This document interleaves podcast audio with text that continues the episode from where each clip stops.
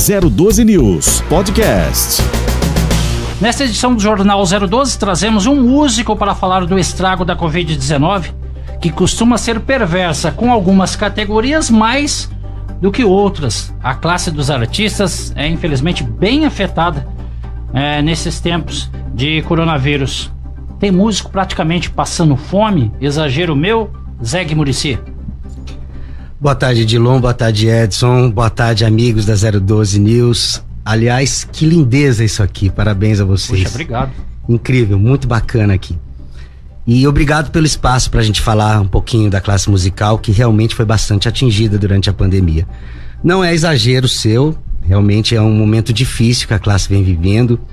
A gente entende que é um momento mundial, né? Muitas classes passando por isso mas em especial a classe artística não conseguiu é, nenhum sustento durante a pandemia, nem durante os momentos de flexibilidade. E a gente sabe que outras classes conseguiram em alguns momentos se flexibilizar, mas a, a classe artística a gente pode dizer que trabalhou oficialmente assim no carnaval do ano passado, então nós já estamos aí com mais de um ano totalmente parados Vivendo um de três, serviços. Um ano e três meses, né? 15 meses parados. Né? Exatamente. Né? Vivendo de serviços esporádicos e músicos vendendo instrumentos, muitos músicos é, dependendo de cesta básica, então a situação é bem difícil. Você falou até para mim no bastidor, Zé, que houve um caso de um, um moço que parece que vendeu instrumento, estava tentando até vender carro e até é, foi um candidato a receber cesta básica, né? Explica pra gente a história, sem citar nomes, claro, mas citando para que quem está conectado com a gente veja como foi perverso para os músicos esse tempo de pandemia. Sim, nós temos muitos casos, assim, a, a classe musical aqui, especialmente aqui no nosso vale, vem se mobilizando bastante para tentar se autoajudar. Então a gente escuta histórias mais diversas. Então tem realmente muitos músicos que já venderam ou estão vendendo instrumentos, rifando instrumentos, é, músicos que estão aí que já venderam carro, que já venderam outros bens, músicos que estão realizando atividades assim inusitadas, como uma que a gente citou assim, um músico trabalhando entregando coroa funerária, enfim, nós tivemos muitas situações assim bem marcantes e temos uma gama de músicos que estão literalmente na cesta básica, bastante gente. Quer dizer, antes ele é, agitava o público, né? Subia no palco, era estrela, e agora está entregando coroa para quem morre, né? É realmente é, da água pro vinho, né? É um contrassenso total, contrassenso. né? Aliás, contrassenso, você até falou também para mim no bastidor, né? Que chega a ser uma incoerência, um contrassenso, né?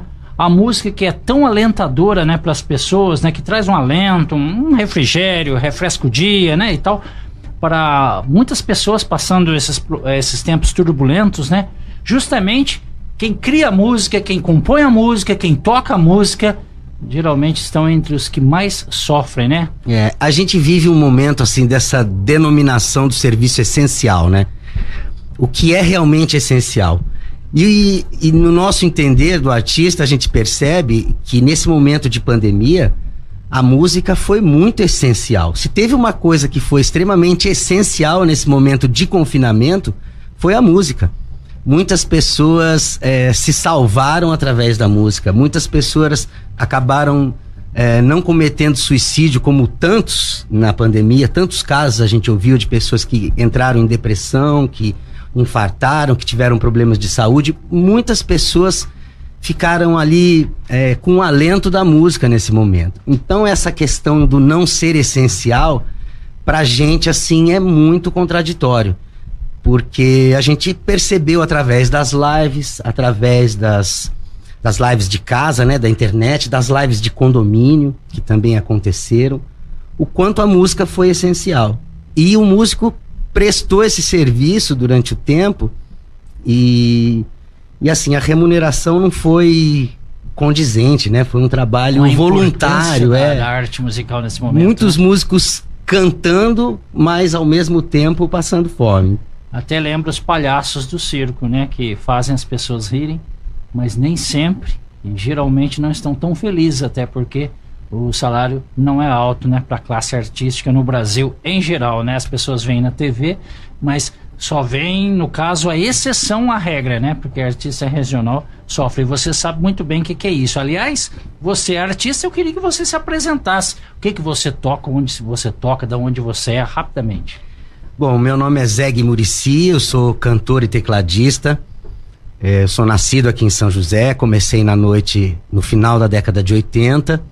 Comecei tocando em bares, restaurantes. Pra galera da antiga que vai se lembrar, comecei tocando no Chopetisco, no Western House, no Terceiro Tempo, nessas casas de nome assim da década de 80 e 90. Depois, no início dos anos 90, que era a minha paixão, eu montei uma banda de baile, a banda Gostoso Veneno e aí a gente trabalha em bailes, formaturas, corporativos, casamentos. Então é a nossa vida de artista é essa. A Gostoso Veneno tem quantos anos? 27 anos agora, fez dia 1 de maio, dia do trabalho. Olha só, então foi no sábado, né? 27 anos, né? 27 anos. Aliás, é, pelo que você está falando aí, no dia que o Ayrton Senna morreu, né? Inclusive num domingo é que foi criado então, porque ele fez é, 27 anos, é, completou-se, né, na verdade, 27 anos de sua morte no sábado passado. Então foi no 1 de maio de 1994. Foi. Exatamente. O primeiro show da banda Gostoso Veneno foi um show no domingo à noite, no dia 1 de maio, no dia que o Senna morreu. Inclusive, a gente tinha um tema de abertura. Mas pela morte do Senna, a gente fez o tema da tema... vitória ah, para abrir perfeito. o baile e foi o tema de abertura da banda durante muitos anos. Ah, é? Olha que Sim. interessante, né? Ok. Agora é o seguinte, Zé, com essa situação de caos no meio artístico, né? O que então você e seus parceiros da música planejaram, quiseram fazer? Vocês não ficaram parados, não é isso? É, eu acho que esse é o principal sentido desse nosso papo aqui hoje, né? Sim. Eu acho que a partir de setembro do ano passado, mais ou menos por aí, a gente começou a se aproximar, a, a, a classe musical se juntar muitos músicos conhecidos aqui da nossa região se aproximando, se juntando, num primeiro momento para tentar negociar com a Secretaria de Saúde esse retorno das atividades musicais. Esse foi o nosso primeiro ato. E bem sucedido, a Secretaria de Saúde na época nos ouviu, nós conversamos com então o secretário Dr. Danilo. Na semana seguinte a música foi liberada e a gente conseguiu aí por uma ou duas semanas até fechar tudo de novo. Entendi. Esse momento foi importante pelo juntamento. Então, a partir daí, começamos a realizar assembleias e em janeiro a coisa tomou corpo e aí nasceu a Ampivale, que é a Associação dos Músicos Profissionais do Vale do Paraíba, que já a, aconteceu eh, em assembleia, nós estamos correndo proclames oficiais, mas já com diretoria constituída, com estatuto aprovado, já é uma realidade aqui.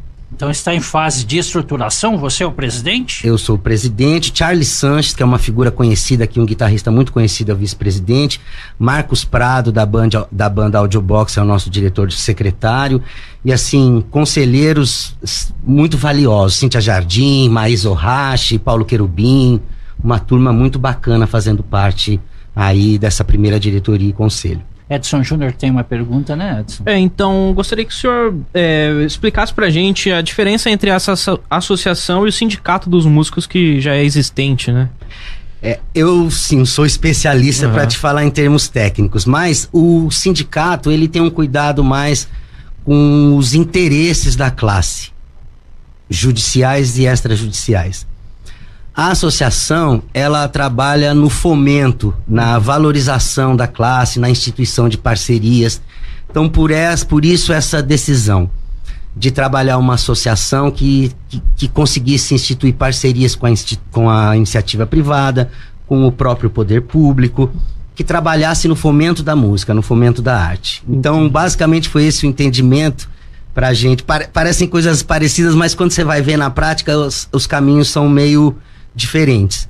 Então a gente achou que o que a gente precisava nesse momento era uma associação que aproximasse a classe e que instituísse parcerias, que tratasse de fomento da música.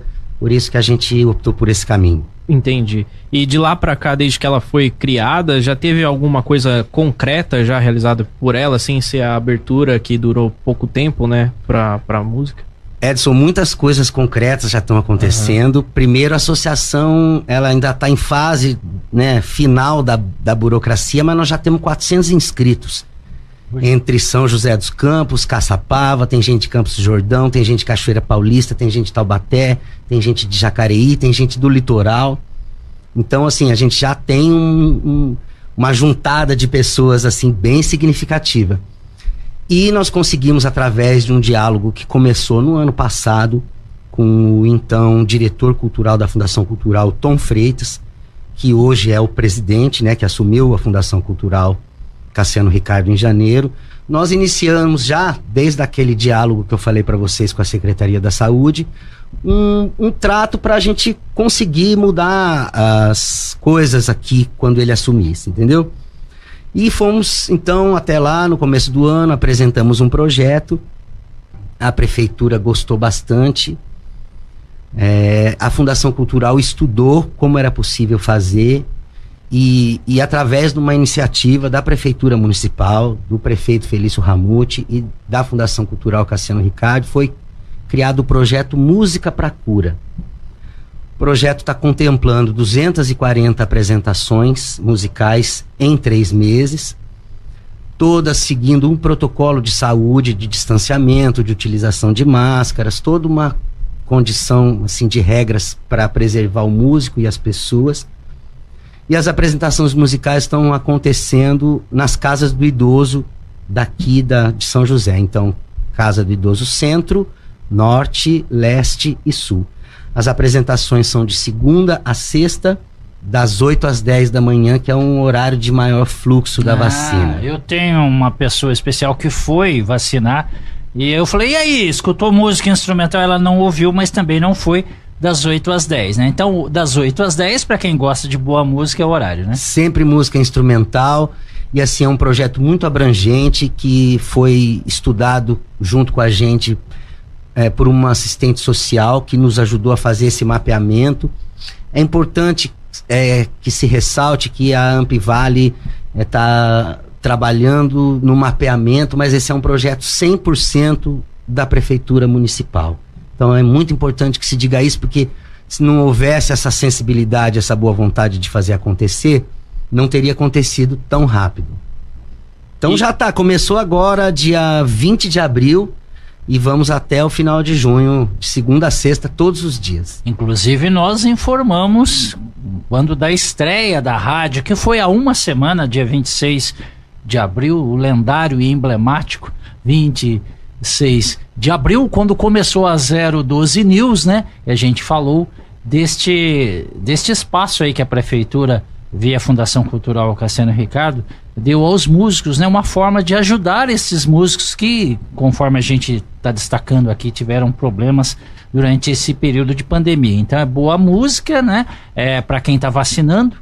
Quem vai vacinar já estava aguardando ansiosamente é, o dia da chegada da vacina, faz aquela coisa toda, aquela, aquela foto, né? Que não é uma precepada, não. É muito legal, inclusive. Eu gosto de ver alguém é, imunizando porque eu defendo a vacina. E daí ainda houve música instrumental dentro desse projeto bacana, né? Então é, é legal isso, mas uma pergunta que, que surge, é, vocês estão em fase, conforme você falou, de estruturação, 400 pessoas, digamos, é, filiadas, né? A gente, você falou até Cachoeira Paulista, é Fundo do Vale, Litoral, aqui, mais perto de São José dos Campos também, né?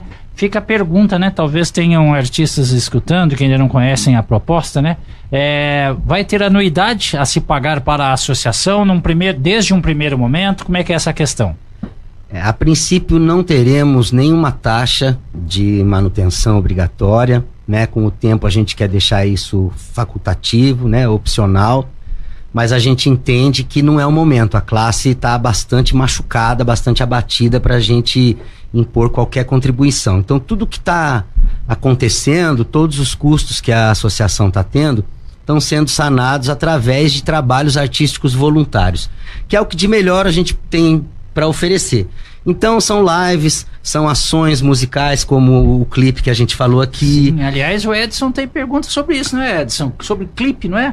Então, todas as ações estão acontecendo de maneira voluntária, não será cobrado nenhuma taxa de manutenção no primeiro momento e a partir do momento que isso for instituído, será de maneira opcional. A gente está na internet, se você me permite, aí para quem quiser se inscrever, os músicos que estiverem ouvindo, ampivale.com.br. Lá tem o nosso link de inscrição, tem nosso e-mail. E para matar esse projeto, é importante dizer que ele foi concebido de maneira totalmente desburocratizada. Então não é necessário milhões e milhões de certidões, de releases. E, e, Facinho se filiar. É muito fácil de você, e principalmente é muito fácil de você participar do projeto da prefeitura.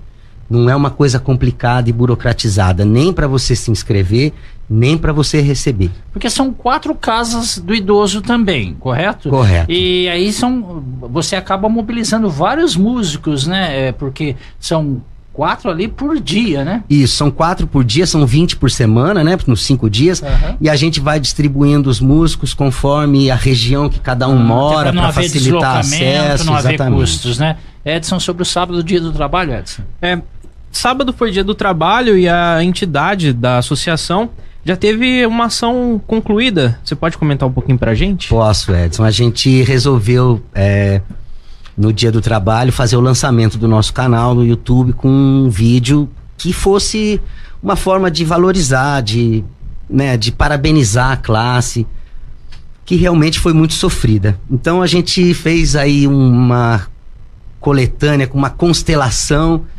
artistas de São José, Jacareí Taubaté que se juntaram a nós para gravar uma música linda, com uma letra totalmente apropriada para o momento, que é disparada do Geraldo Vandré e do Theo de Barros. E a partir daí a gente resolveu lançar esse clipe para chamar justamente a atenção dessa, desse contrassenso que a gente vive entre o, o quanto a música é essencial e quanto de repente ela por por uma parte da sociedade e do governo, ela ainda tem sido tratada como não essencial. Chamar a atenção das pessoas para isso e parabenizar e valorizar o trabalho dos músicos, porque são muito guerreiros. Ok, uh, Zeg, a gente tá para chamar o, intervalo comercial e eu gostaria de a gente encerrar essa entrevista com um recado seu para os artistas, né? Faça então as considerações finais, por favor. Bom, mais uma vez, obrigado pelo carinho, pelo espaço. É, um beijo grande aí para os ouvintes da 012 News. Muito obrigado de coração. E o, a mensagem que eu deixo para os músicos é: não desistam. Não vendam seus instrumentos, confiem, procurem a gente e as coisas estão mudando. Vamos em frente. 012 News Podcast.